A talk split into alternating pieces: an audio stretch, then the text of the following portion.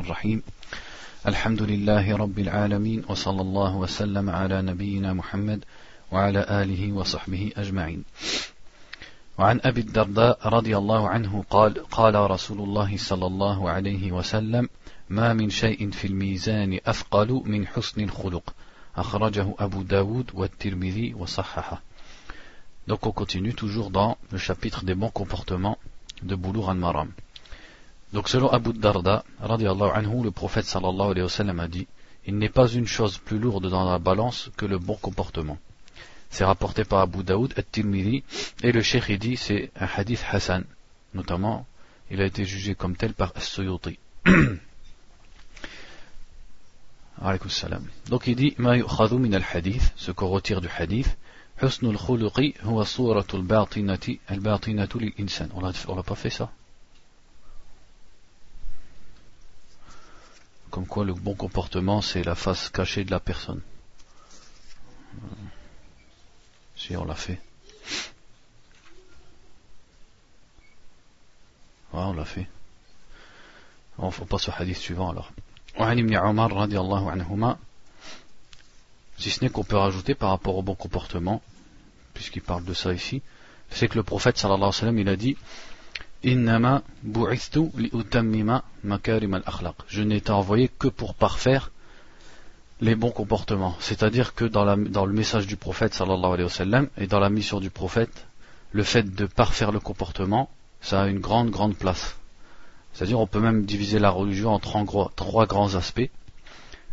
La aqidah, c'est-à-dire la croyance, la correction de la croyance, l'adoration, qu'on fait envers Allah Azzawajal, et après c'est le comportement. Donc ça englobe le comportement notamment envers les gens. Et quand une personne elle se met dans la religion, malheureusement la plupart du temps on observe que on prête beaucoup attention aux deux premiers aspects, c'est-à-dire la croyance et le fait de corriger nos adorations, mais on prête pas attention à l'aspect du comportement. Alors que le prophète sallallahu alayhi wa sallam, il a dit je n'ai été envoyé que pour parfaire les bons comportements. C'est-à-dire que le bon comportement il a une grande place dans l'islam et dans la sunna du prophète sallallahu alayhi wa sallam. Donc en tout cas, on passe au hadith. Il dit وعن ابن عمر رضي الله عنهما قال قال رسول الله صلى الله عليه وسلم من الإيمان متفق عليه Ici dans ce hadith qui est dans les deux sahih, le prophète sallallahu alayhi wa sallam a dit La pudeur fait partie de l'iman, c'est-à-dire fait partie de la foi. Donc il dit le shir dans l'explication Al-haya'u khuluqun karim yab'athu ala ijtinab al-qabih wa yamna'u min at-taqsir fi haqqi fi haqqi dhi haqq لئلا يعاب على فعل القبيح أو التقصير في الواجب والحياء وإن كان فطرة إلا أنه يحتاج إلى اكتساب وتنمية ليكمل Donc il dit le shir la pudeur c'est un noble comportement qui pousse à s'écarter des mauvais actes et qui pousse aussi la personne à ne pas diminuer des droits d'autrui, parce qu'elle ne veut pas être blâmée. Elle a honte donc de, de, de, léser les gens, de léser les gens dans leurs droits, ou alors elle a honte de faire quelque, un acte qui est mauvais et qui est laid. Et donc la pudeur, même si c'est une nature chez, la, chez certaines personnes, elle a besoin d'être acquise, c'est-à-dire elle a besoin d'exercice. Comme on avait dit les comportements, tu vas trouver une personne, la pudeur chez elle c'est inné. Donc il lui est demandé de préserver ce comportement et de la faire progresser. Et une autre personne, elle, de façon naturelle, elle n'a pas de pudeur. Donc elle, ce qui lui est demandé dans l'islam, c'est de s'exercer, exercer son âme à acquérir son comportement. أما كونه من الإيمان فإن المستحي يقرع بحيائه عن المعاصي ويقوم بالواجبات. Et pourquoi la, la, la pudeur fait partie de la foi c'est parce qu'une personne qui a honte, elle va délaisser les péchés et elle va faire ce qui lui est demandé, ce qui lui est obligatoire. وهكذا تأثير الإيمان بالله تعالى إذا امتلأ به القلب فإنه يمنع صاحبه عن المعاصي ويحثه على الواجبات فصار الحياء بمنزلة الإيمان من حيث الأثر والفائدة. Il dit c'est, il en est de même pour l'effet de la foi en Allah. Quand elle remplit le cœur d'une personne, elle empêche de faire les péchés et elle pousse la personne à remplir ses obligations. C'est pour ça que la pudeur est comme l'iman, dans le fruit qu'elle donne et dans les traces qu'elle a chez la personne. C'est pour ça qu'il a dit la foi, la pudeur fait partie de la foi. الحياء لا يمنع من التفقه في الدين والسؤال عما يجب السؤال عنه والحياء الذي يمنع صاحبه من إنكار المنكر ونحو ذلك فهذا ليس حياء شرعيا وشعبة, وشعبة من الإيمان وإنما هو خور وذلة ومهانة لا يحمد عليه صاحبه Il dit la pudeur et la honte ne doivent pas empêcher une personne d'apprendre la religion et de questionner sur ce qui lui est obligatoire. Donc la personne dont la pudeur, c'est-à-dire la pudeur qui amènera une personne à ne pas blâmer ce qui est blâmable, et etc., ou à ne pas recommander ce qui est recommandable, il dit ça c'est pas la pudeur qui est religieuse, c'est pas la pudeur qui est voulue dans la religion. Et c'est pas une branche de la foi, mais plutôt c'est une faiblesse, et c'est une certaine humiliation.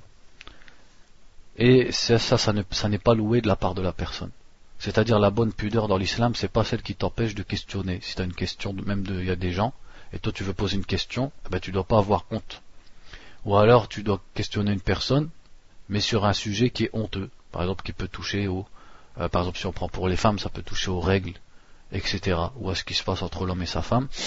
Tu dois pas avoir honte. Et si la honte, elle t'empêche de, poser ce genre de questions, ça c'est pas la honte religieuse qui est, qui, qui est une branche de la foi.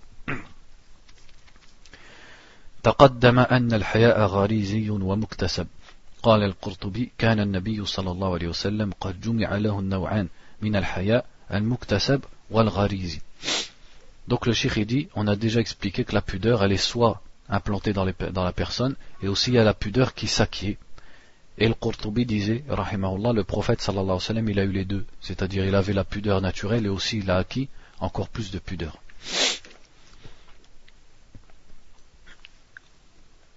c'est qui dans la communauté qui s'est distingué par, par ce comportement, Al-Haya, plus que les autres compagnons?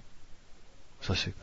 Ouais, c'est Uthman ibn Affan. À tel point que euh, il raconte que le prophète sallallahu alayhi wa sallam, une fois il avait découvert un peu ses cuisses. Et il était avec Abu Bakr et Omar. C'est-à-dire pour, parce qu'il fait chaud.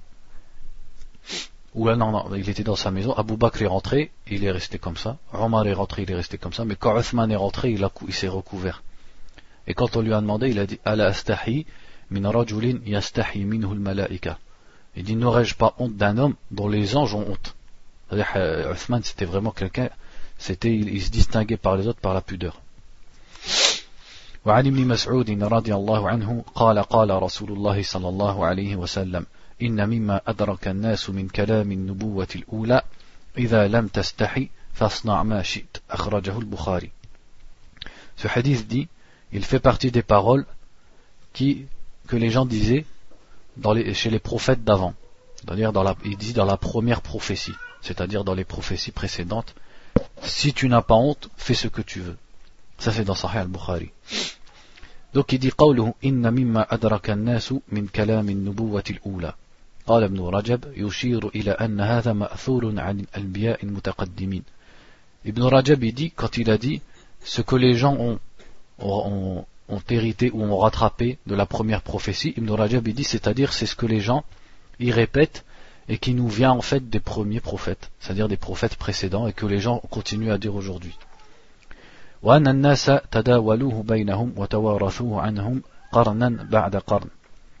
Et les gens ils se sont hérité cette parole génération après génération.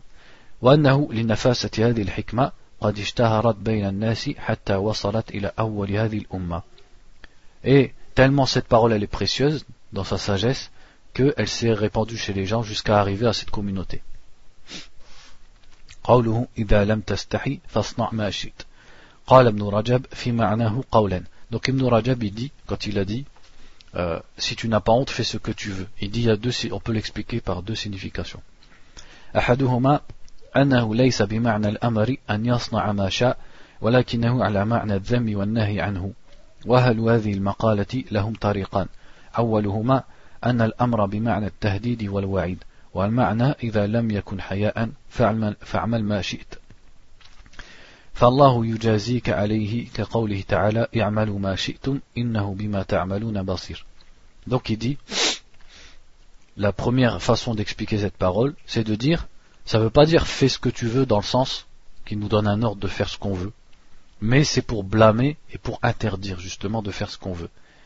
Et donc ceux qui ont dit cette opinion-là, eux-mêmes ils se divisent en deux catégories. Il y en a, ils ont dit, c'est-à-dire cet ordre qu'il a dit, faites ce que vous voulez, c'est une menace et c'est euh, une promesse de châtiment. C'est-à-dire, si tu n'as pas de pudeur, fais ce que tu veux et Allah il va te châtier pour ce que tu as fait. C'est comme quand Allah dit dans le Coran, faites ce que vous voulez, Allah vous voit. Ça ne veut pas dire qu'Allah nous ordonne de faire ce qu'on veut. Ça veut dire, c'est dans le sens, c'est une menace. أن الأمر بمعنى الخبر والمعنى أن ما لم يستحي صنع ما شاء La deuxième, euh, pas la deuxième explication, mais dans la première explication, la deuxième voie qui a été empruntée, c'est de dire l'ordre qui est dans ce hadith, c'est comme en fait il a le sens d'une information. Ça veut dire celui qui n'a pas honte, il va faire ce qu'il veut.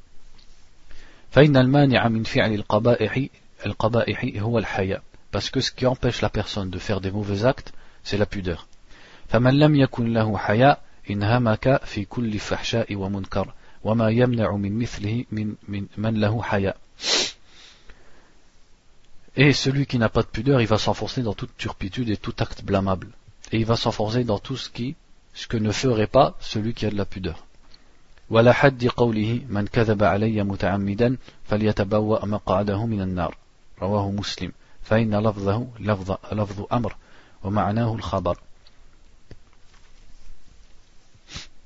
C'est comme quand dans, le hadith où le prophète sallallahu wa sallam a dit Celui qui ment sur moi volontairement, qu'il prépare sa place en enfer. Quand il a ordonné qu'il prépare sa place en enfer, c'est pas un vrai ordre. Ça veut pas dire que tu vas aller préparer ta place en enfer. C'est une menace. C'est-à-dire qu'il va aller en enfer. Donc ici c'est la même chose. Qu'il fasse ce qu'il veut, c'est-à-dire celui qui n'a pas de pudeur, il va faire ce qu'il veut. Il va pas s'empêcher de faire le mal. ثم قال رحمه الله تعالى واعلم أن الحياء نوعان أحدهما خلق وجبلة وهو من الأخلاق التي يمنحها الله للعبد ويجبله عليها Il dit et sache que la pudeur est de deux sortes. La pudeur naturelle, qui est un comportement qu'Allah donne à la personne. Et il est créé sur ce comportement. الثاني مكتسب من معرفة الله وعظمته ومعرفة قربه من عباده واطلاعه عليهم Et la deuxième sorte de pudeur, c'est la pudeur, comme on a déjà dit, qui s'acquiert, c'est-à-dire avec l'exercice. Et elle s'acquiert de quoi? Elle s'acquiert de la connaissance d'Allah et de la grandeur d'Allah et de la proximité d'Allah de ses serviteurs et du fait qu'Allah sait ce qu'ils font et il connaît les regards et il connaît ce qui est caché dans les poitrines.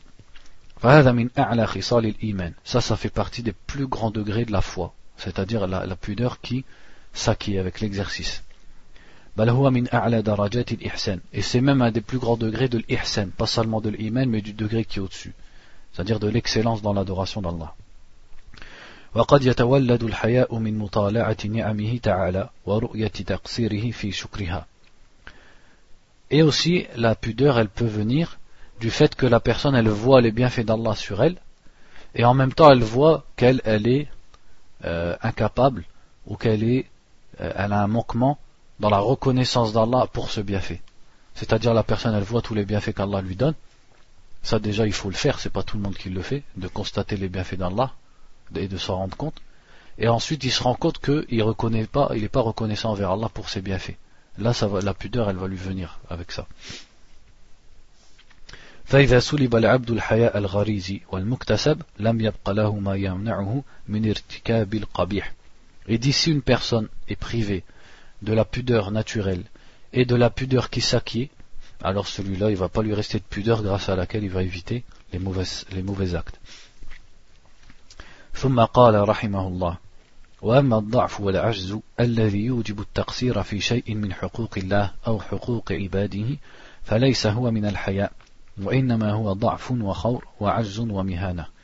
et le shir dit, c'est-à-dire toujours Ibn Rajab, rahimahullah, quant à l'incapacité et la faiblesse, qui implique une diminution et un manquement dans les, dans les droits d'Allah ou dans les droits des gens, il dit ça c'est pas de la pudeur, ça c'est de la faiblesse, et c'est de l'incapacité, et c'est être humilié. Donc ne pas confondre entre la personne qui est pudique et la personne qui a honte, elle a tellement honte qu'elle fait plus rien elle fait plus les obligations, elle fait plus, elle interdit pas ce qui est interdit, ou alors elle, n'apprend pas sa religion.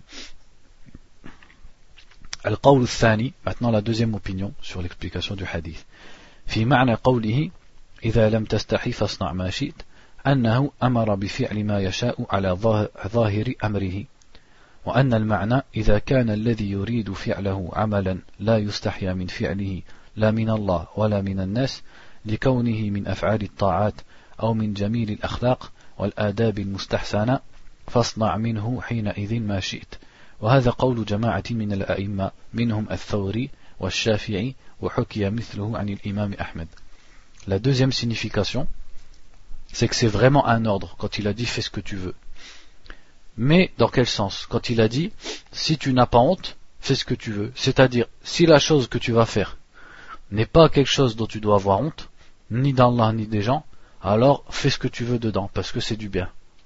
Donc c'est carrément, c'est pas du tout la même euh, signification que la première explication. Donc je répète, ça veut dire si tu n'as pas honte, c'est-à-dire si ce que tu vas faire, tu n'as pas à en avoir honte ni devant Allah ni devant les gens, alors fais-en autant que tu veux. Parce que c'est que le bien, ça va être de l'adoration ou des bons comportements. Il dit cette, euh, cette explication, elle a été rapportée de certains imams comme Soufiane al-Thawri, l'imam al-Shafi'i, et elle a été rapportée aussi de l'imam Ahmed. Des fois, vous pouvez vous dire, bah alors c'est laquelle des deux explications Des fois, les savants, ils laissent comme ça, parce que il n'y a rien dans le hadith qui t'empêche de le comprendre soit comme ça ou soit comme ça. Des fois, les deux, euh, parce qu'elles se contredisent pas vraiment, les deux, les deux explications. Les deux, elles sont vraies en fait. Donc le hadith, tu peux le comprendre comme ça, comme tu peux le comprendre comme ça. Et ça peut être même parmi le, ce qu'a dit le prophète sallallahu alayhi wa sallam quand il a dit on m'a donné les paroles regroupantes, ça veut dire qui, qui regroupent beaucoup de sens. Donc c'est pour ça des fois sa parole elle peut avoir euh, c'est une phrase et tu peux l'expliquer de deux façons, mais les deux façons sont bonnes parce que les deux sont vraies et en plus elles se contredisent pas.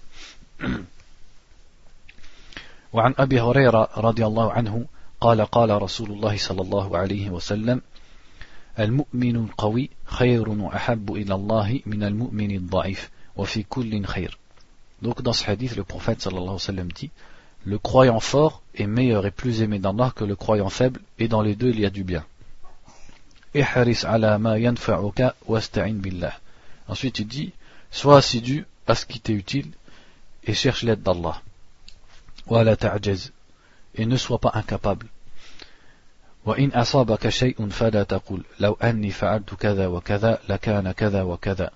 Et si il t'arrive quelque chose, ne dis pas si j'avais fait telle ou telle chose, il aurait été telle ou telle chose.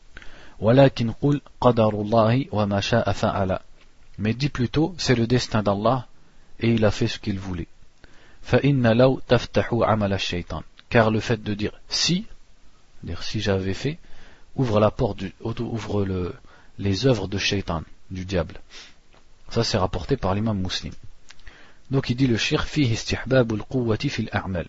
لأنه يحصل فيها من الفائدة والثمرة ما لا يحصل من الضعف Il dit ce hadith nous montre qu'il est préférable d'être fort dans nos, dans nos actes car il arrive avec la force comme conséquence et comme fruit ce qui n'arrive pas avec la faiblesse. فإن الضعيف لا ينتج عنه إلا ضعف وقلة car celui qui est faible n'a comme résultat que de la faiblesse et des choses qui sont peu, qui sont minimes.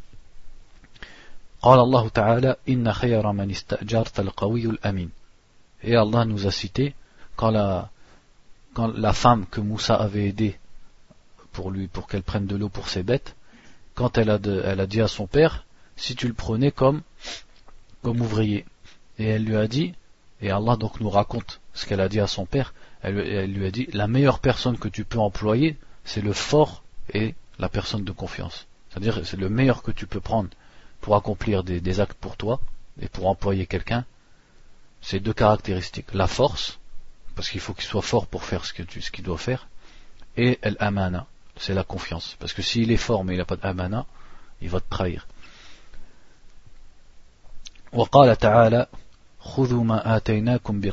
Et Allah dit aussi, prenez ce que nous vous avons donné avec force. Ça c'était la parole qu'Allah avait dit aux enfants d'Israël Quand il ce que nous, nous vous avons donné, c'est-à-dire la révélation. Et Allah dit aussi qu'il a dit avant au prophète Yahya, Ô prends le livre avec force. قال شيخ الإسلام في السياسة الشرعية Et Cheikh al-Islam ibn Taymiyyah dit, donc dans la politique religieuse, un livre qui s'appelle la politique religieuse. القوة في كل ولاية بحسبها فالقوة في إمارة الحرب ترجع إلى شجاعة القلب وإلى الخبرة بالحروب Il dit la force, selon chaque responsabilité, diffère. Donc la force dans le fait d'être le commandant d'une armée, ça revient à ton courage et ça revient à ton expérience dans la guerre. والقوة في الحكم بين الناس ترجع إلى العلم بالعدل الذي دل عليه الكتاب والسنة وإلى القدرة على تنفيذ الأحكام. Et la force dans le fait de juger entre les gens, c'est, ça revient à la science, au savoir, et à, l'équité, et à la capacité à appliquer les jugements.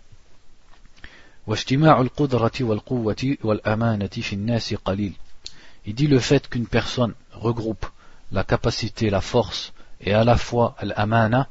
L'amana c'est un mot difficile à traduire, on peut dire entre guillemets la confiance. L'amana c'est le caractère d'une personne qui fait qu'elle ne ment pas, elle trahit pas, elle rend ce qu'on lui a prêté, etc. C'est ça l'amana. Et dit donc le fait que ça, ça se regroupe, ça se regroupe chez une personne, c'est rare. فإذا كانت الحاجة في الولاية إلى الأمانة أشد قدم الأمين مثل حفظ الأموال ونحوها. Il dit quand on a plus besoin de la confiance chez le responsable, on va donner priorité à la personne qui est plus confiante plutôt qu'à celui qui est fort comme dans le fait de garder les biens des musulmans. Mais quant au, fait, quant au fait de sortir ces biens, là ça demande les deux, ça demande de la force et de la confiance.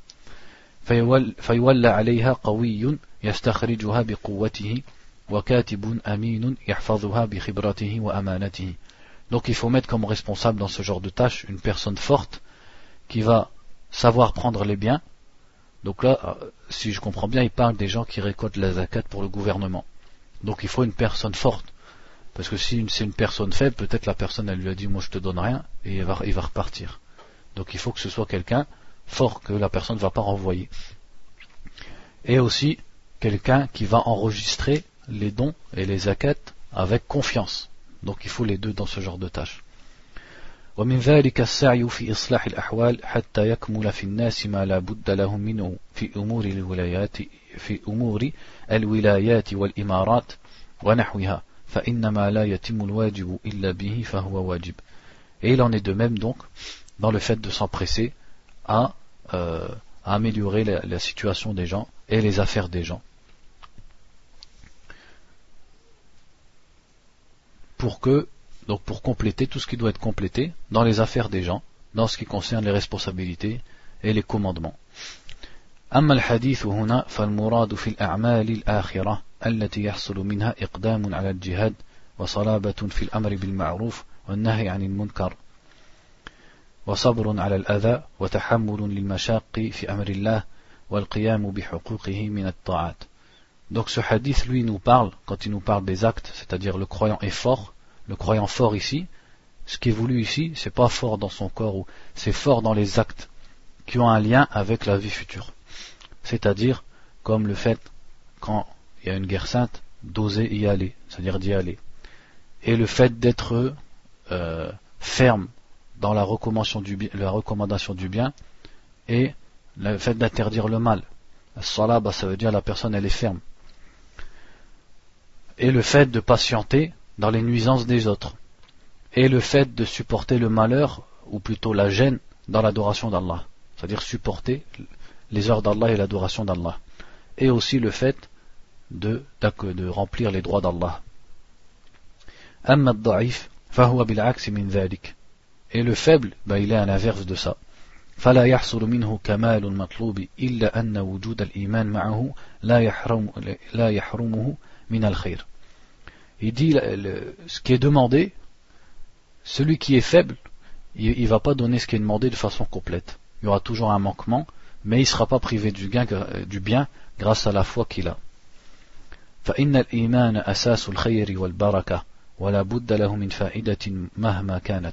Donc la foi c'est la base de tout bien et de toute bénédiction. Donc en tout cas il va en profiter, quelle que soit la situation.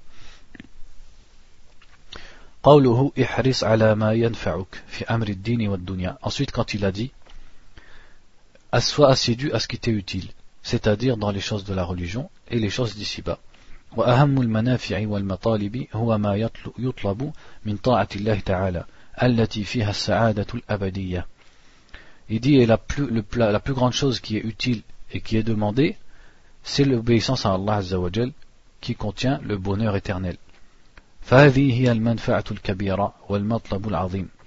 C'est ça la grande utilité et c'est ça la première chose qui est demandée. الذي لمثله فليعمل العاملون c'est pour ça qu'on doit agir et c'est dans ça qu'on doit rentrer en compétition. Il dit c'est ça la grande utilité et la grande acquisition. والعبد محتاج إلى إلى الأمور الدنيوية كما هو محتاج إلى أموره الدينية ومأمور بأن يسلك الطرق الموصلة والوسائل القوية التي تبلغه حاجته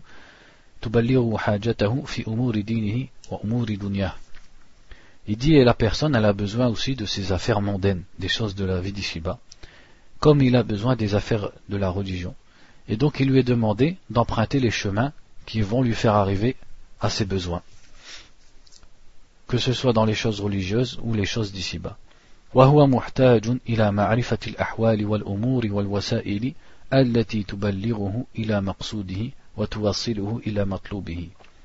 Et donc la personne a besoin de connaître les choses et les, moyens qui lui font arriver à son but et qui lui font arriver à ce qu'il recherche dans les choses d'ici-bas.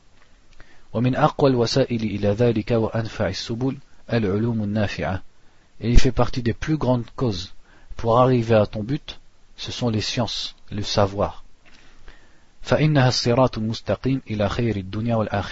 car la science c'est le chemin droit qui te mène au bien ici-bas et dans l'au-delà. Ensuite il lui a dit et cherche l'aide d'Allah. Donc là ici c'est une parole d'Ibn al-Qayyim. Al-isti'ana talabul auni min Allah ta'ala. Al-isti'ana qu'est-ce que ça veut dire Ça veut dire la demande d'aide, demander l'aide à Allah.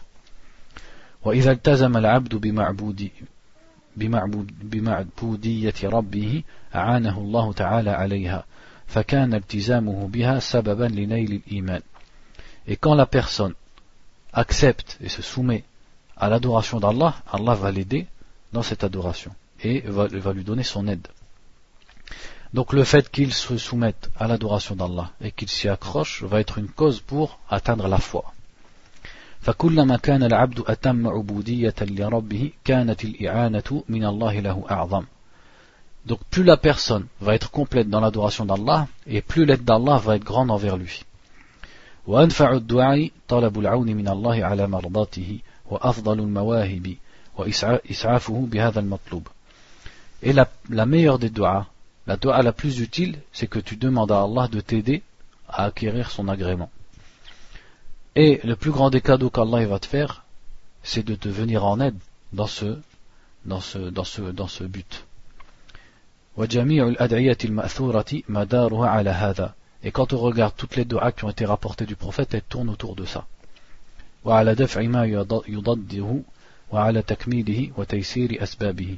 alors elles tournent autour du fait de repousser tout ce qui peut contredire ce but. Et elles tournent autour du fait qu'Allah t'aide à compléter et te facilite ce but. قال شيخ الإسلام تأملت أنفع الدعاء Là, ici, une parole de son propre shir, qui est Ibn Taymiyyah, il dit J'ai cogité, entre guillemets, j'ai médité sur la, les invocations les plus utiles.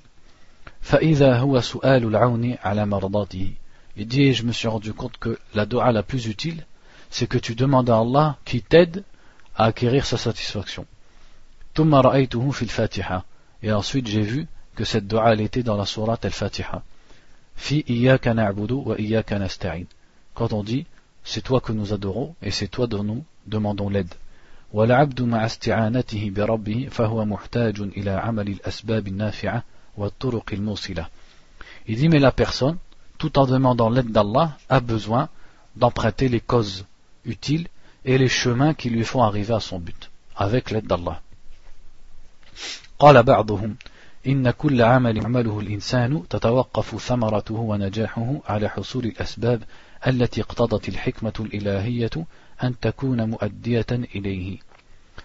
Donc certains ont dit peut-être il veut dire certains savants ou certains sages, il dit tout acte que la personne fait, les fruits de cet acte et la réussite de cet acte dépendra des causes que la sagesse divine a mises pour arriver au but qui est dans cet acte. C'est-à-dire, va dépendre du fait que la personne a emprunté les chemins et les causes qu'Allah par sa sagesse a mis comme étant des moyens qui font arriver à ce but-là. C'est-à-dire ça veut que la réussite d'un acte et d'une entreprise dépend aussi des causes que la personne va emprunter. Et est-ce qu'il a emprunté les voies et les causes qu'Allah par sa sagesse a mis comme étant, euh, comme étant un moyen pour arriver à ce but? Ici on peut faire une parenthèse, parce que souvent quand on étudie le destin ou le tawakkul, ça pose des problèmes entre le fait qu'Allah aide, le fait que c'est destiné, le fait qu'il faut acquérir, qu'il faut faire les causes. L'exemple le, plus simple.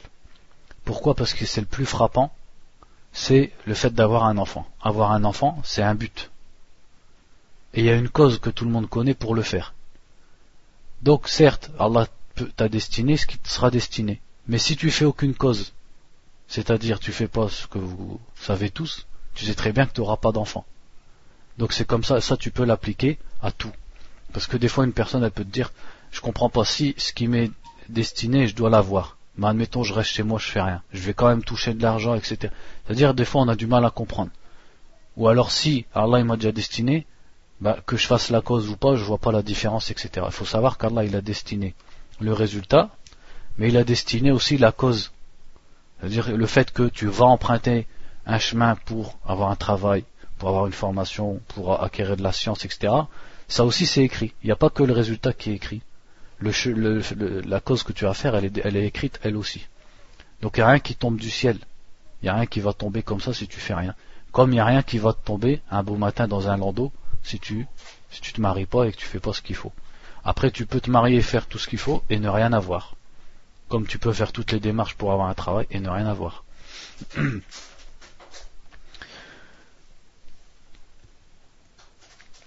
Après il dit وقد مكن الله تعالى الإنسان بما أعطاه من العلم والعون من دفع بعض الموانع وكسب بعض الأسباب وحجب عنه بعض البعض الآخر فيجب علينا أن نقوم بما, استطاع بما في استطاعتنا من ذلك ونبذل الجهد في إتقان أعمالنا بكل ما نستطيع من حول وقوة Toujours dans cette parole qu'il cite comme étant de certaines personnes, Il dit Allah a donné la possibilité à la personne, c'est-à-dire Allah a donné à l'être humain du savoir et lui a donné une certaine aide.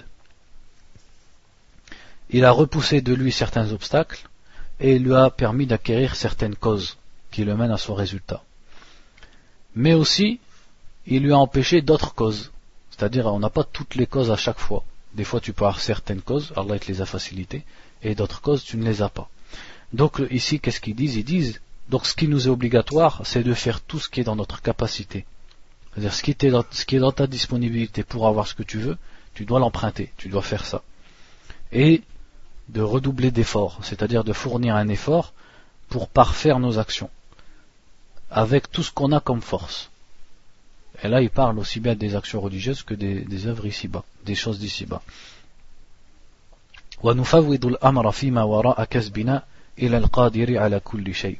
Et après ça, on laisse le résultat et on laisse cette affaire à celui qui est capable de tout, c'est-à-dire à Allah Azza wa Et on se retourne vers lui seul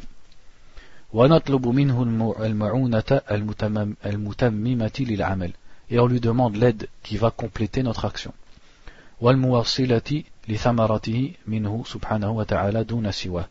Et qui va nous, nous faire arriver les fruits de nos œuvres.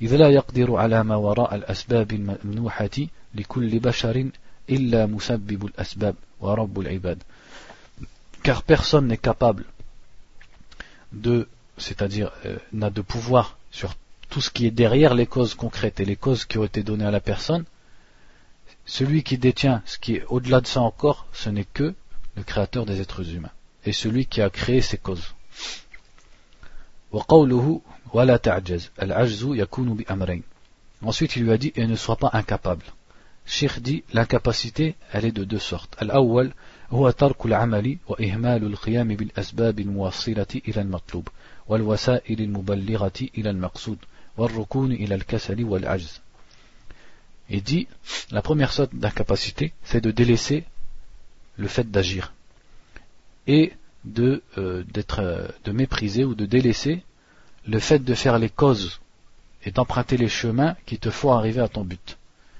et d'être euh, fainéant, c'est-à-dire d'être paresseux et incapable. Donc ça c'est la première sorte d'incapacité.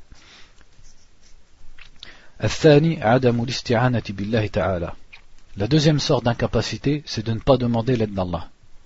Le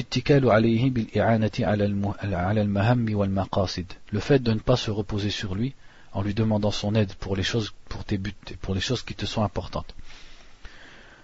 وصرف همه وحده بالاعتماد على حوله وقوته وسعيه فإن حرص العبد بغير الاستعانة بالله تعالى لا ينفعه ولا يجديه شيئا car le fait qu'une personne fasse des efforts et soit assidue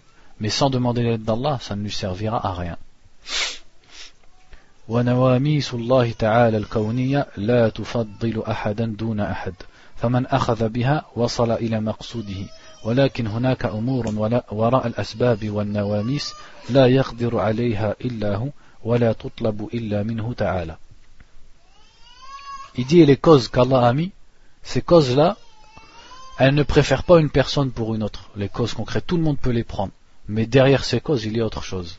C'est-à-dire, il y a le destin d'Allah et la capacité d'Allah. Donc, cette chose qui est derrière ces causes, on ne peut la demander que d'Allah. ومن العجز أن يدعو العبد الله تعالى ويطلب منه تعالى قضاء حاجاته وتسهيل مهماته فلا يرى الإجابة الظاهرة فيكسل ويعجز عن مواصلة الدعاء Il fait aussi partie de l'incapacité, c'est qu'une personne elle demande à Allah de l'aider à ses besoins et de lui faciliter les choses qu'elle veut faire, et il voit qu'Allah ne lui répond pas. Ou plutôt, comme il dit, ijabatan zahira, c'est-à-dire en apparence, il voit pas qu'Allah lui a répondu à sa dua, et donc il devient paresseux et il laisse tomber la dua. C'est-à-dire il arrête d'invoquer constamment Allah.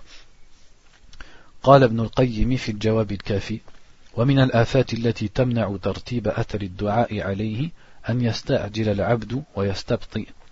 Ibn al-Qayyim dit dans un livre qui s'appelle la, réponse qui suffit. En fait, ça s'appelle al-jawabul kafi liman yas'alu anid dawa shafi. La réponse qui suffit pour celui qui me demande le remède qui guérit. C'est ça le titre du livre. Il dit, il fait partie des, manquements qui empêchent que la doa soit exaucée. C'est que la personne se précipite. Elle se précipite dans le fait de voir la réponse. Et que la personne délaisse l'invocation. فجعل يتعاهد ويسقيه فلما استبطأ كماله وإدراكه تركه وأهمله Il dit c'est comme l'exemple de quelqu'un qui a planté euh, une plante ou un arbre et après donc il lui donne de l'eau etc mais il est trop pressé et comme il est trop pressé que ça grandisse ben, il laisse tomber Donc c'est la même chose avec le dua وفي صحيح البخاري ومسلم من حديث أبي هريرة أن رسول الله صلى الله عليه وسلم قال يستجاب لأحدكم ما لم يعجل يقول دعوت فلم يستجب لي Et dans les deux sahih, le prophète sallallahu alayhi wa sallam a dit On répond à l'un d'entre vous, c'est-à-dire Allah exauce à l'un d'entre vous tant qu'il ne se précipite pas, en disant J'ai invoqué Allah mais il ne m'a pas répondu. Et après, quand il lui a dit Et si un malheur te touche, ne dis pas Si j'avais fait telle ou telle chose. Et la suite du hadith.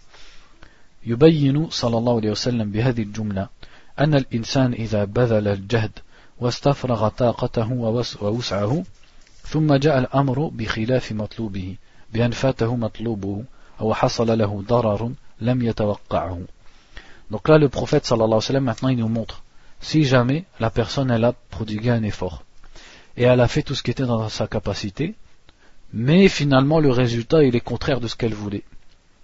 C'est-à-dire, il n'arrive pas à acquérir ce qu'il voulait au départ. Ou alors, il lui arrive un mal qu'il ne prévoyait pas. Pourtant, il a fait de dua, il a demandé l'aide d'Allah, il a pris les causes, il a tout fait. Et au final, c'est pas ce qu'il voulait. Là, le prophète, il nous montre quelle est la solution, quel est le, Et c'est quoi? C'est de croire au destin d'Allah. Et qu'ils ne disent pas si j'avais fait comme ci ou comme ça, il serait arrivé comme ci ou comme ça. فإن لو تفتح عمل الشيطان فتحدث للإنسان الأسف والحزن على الأمور التي فاتته parce que le fait de dire si j'avais fait là ça ouvre l'œuvre du diable sur la personne ça ouvre la tristesse ça ouvre le, la déception etc sur, par, par rapport aux choses qu'il qu a ratées وتوجب له عدم وتوجب له عدم الصبر بما قدره الله عليه et ça va faire que la personne ne patiente pas par rapport à ce qu'Allah lui a destiné. وتجعل عنده لو احتمالا أنه لو فعل ذلك لم يصبه ما وقع عليه. Et le fait de dire si va lui faire supposer que s'il avait fait telle ou telle chose, il n'aurait pas été touché. Alors que ce qui, ce qui l'a touché ne pouvait pas le rater, puisque c'était destiné. أما استعمال لو في تمني الخير أو في بيان العلم النافع فإنها محمودة لأن الوسائل لها أحكام المقاصد Quant au fait de dire si pour espérer un bien, ou alors le fait de dire si pour montrer la science, et il dit ça, il n'y a pas de mal, parce que les moyens ont le même statut que les, que les buts. C'est-à-dire si c'est pour un bon but que tu emploies le mot si, alors le mot si est bien. كقوله صلى الله عليه وسلم لو استقبلت من أمري ما استدبرت ما سقت الهدي ولا أحللت معكم Bukhari ou Muslim. C'est comme quand le prophète sallallahu alayhi wa sallam, il avait fait le pèlerinage. Et il y a trois façons de faire le pèlerinage. Et notamment une des façons, c'est que tu prennes ta bête que tu dois sacrifier pour, à la fin du pèlerinage, tu la prennes avec toi déjà quand tu pars. Et donc là tu fais que le hajj. Mais il y a une autre façon, c'est que tu partes à la Mecque, tu fasses d'abord une umrah, après tu restes à la Mecque, et quand vient le jour du hajj, tu fais le hajj depuis la Mecque. Et ça c'est la meilleure façon. Et le prophète sallallahu alayhi wa sallam, lui, il a fait la façon en prenant sa bête. Et après, pour montrer aux gens que la meilleure façon c'est l'autre, il a dit, si je pouvais revenir à ce que j'ai fait, j'aurais pas pris la bête avec moi. Donc là, c'est pas pour regretter ce qu'il a fait, c'est pour dire que le mieux, c'est pas de faire comme il a fait avec la bête, mais la meilleure façon, c'est de partir d'abord faire, on appelle ça tamattu'. D'abord, tu fais la umrah, après tu restes à la Mecque, et quand c'est le huitième jour de Dhul Hijjah, tu mets tes vêtements d'ihram et tu repars, euh, tu pars à Mina et ton pèlerinage il commence. Donc c'est la Umrah avec le Hajj. Ça c'est rapporté dans les deux sahih. Donc si on, résume, parce que là il a parlé beaucoup, c'est-à-dire c'est un peu long, si on résume le hadith, qu'est-ce qu'il nous dit? Que quand tu as quelque chose, c'est-à-dire tu dois être assidu à ce qui t'est utile. Parmi les choses d'ici-bas, c'est-à-dire comme euh, le travail, le fait de gagner de l'argent, ou le fait d'avoir des enfants, de se marier, etc. Et parmi les choses de l'au-delà, donc la science, essayer de progresser dans ton adoration. Donc ça, c'est les buts. Donc déjà, ça implique que tu ça comme but, t'es pas des choses qui ne soient pas utiles. Tu ne dois pas dépenser ton temps dans ce qui ne t'est pas utile. Il dit donc sois assidu à ce qui t'est utile et demande l'aide d'Allah. Donc ça implique que tu fasses les causes qu'Allah a mis par sa sagesse comme étant des causes, mais en même temps tu demandes l'aide d'Allah. Tu dois avoir les deux en même temps. Après, il lui dit, mais et ne sois pas incapable. Ne sois pas incapable, comme on a dit, c'est dans les deux. Ça veut dire soit incapable dans le sens où tu veux un truc mais tu fais rien, ou incapable dans le sens tu vas faire la chose mais tu ne demandes pas l'aide d'Allah. Les deux, c'est une incapacité. Et une fois que tu as fait tout ça, il est possible que tu aies ce que tu voulais, comme il est possible qu'Allah ne l'ait pas destiné. Donc il dit, donc s'il y a quelque chose de touche, c'est-à-dire finalement, tu as fait ce que tu avais à faire, mais tu as été empêché, ou alors le résultat n'est pas comme tu voulais, alors ne dis pas si j'avais fait comme ci ou comme ça. Mais dis, c'est le destin d'Allah et il fait ce qu'il veut. Et sachant que Allah fait ce qu'il veut, mais il fait selon sa sagesse. C'est-à-dire Allah ne fait pas des choses comme ça sans sagesse. Donc tu dois croire que ce qui t'est arrivé, qui à tes yeux est pire que ce que tu voulais, ben c'est ça la sagesse, c'est ça le bien. Et des fois il peut y avoir beaucoup beaucoup de sagesse. Ça peut être que ce que tu voulais, toi tu croyais que c'était un bien, mais au final peut-être Allah il savait que c'était un mal pour toi. Ou alors ça peut être que euh, Allah il t'éprouve. C'est-à-dire c'est un bien, mais Allah il te le prive à cause de tes péchés, comme ça pour que tu te repentes. C'est-à-dire c'est une épreuve pour toi, ou pour éprouver ta patience envers Allah Azzawajal. Ou alors peut-être Allah il te le prouve, il te le prive, parce qu'il t'a réservé mieux dans le paradis Là, je pensais qu'il allait citer ici, comme quoi, euh, les ulama ils disent, je sais plus si c'est un hadith, mais quand tu fais de dua, soit Allah il t'exauce, il te donne ce que tu voulais concrètement, soit euh, avec cette dua, il te donne pas ce que tu voulais, mais il t'enlève une épreuve. Il t'enlève une maladie ou une épreuve ou etc. Ou soit il te réserve quelque chose de mieux au paradis. Donc au final c'est mieux pour toi. À tel point que la personne quand elle se retrouve dans l'au-delà, elle dit, ben, j'aurais bien aimé qu'Allah il exauce aucune de mes duas. C'est-à-dire exaucer dans le sens qui me donne jamais ce que je voulais et qui me laisse tout pour le paradis. Donc c'est pour ça il faut pas se plaindre quand on n'a pas parce que c'est mieux pour nous. Donc on s'arrête là, Inch'Allah. Subhanakallahumma wa an la ilaha illa anta wa wa.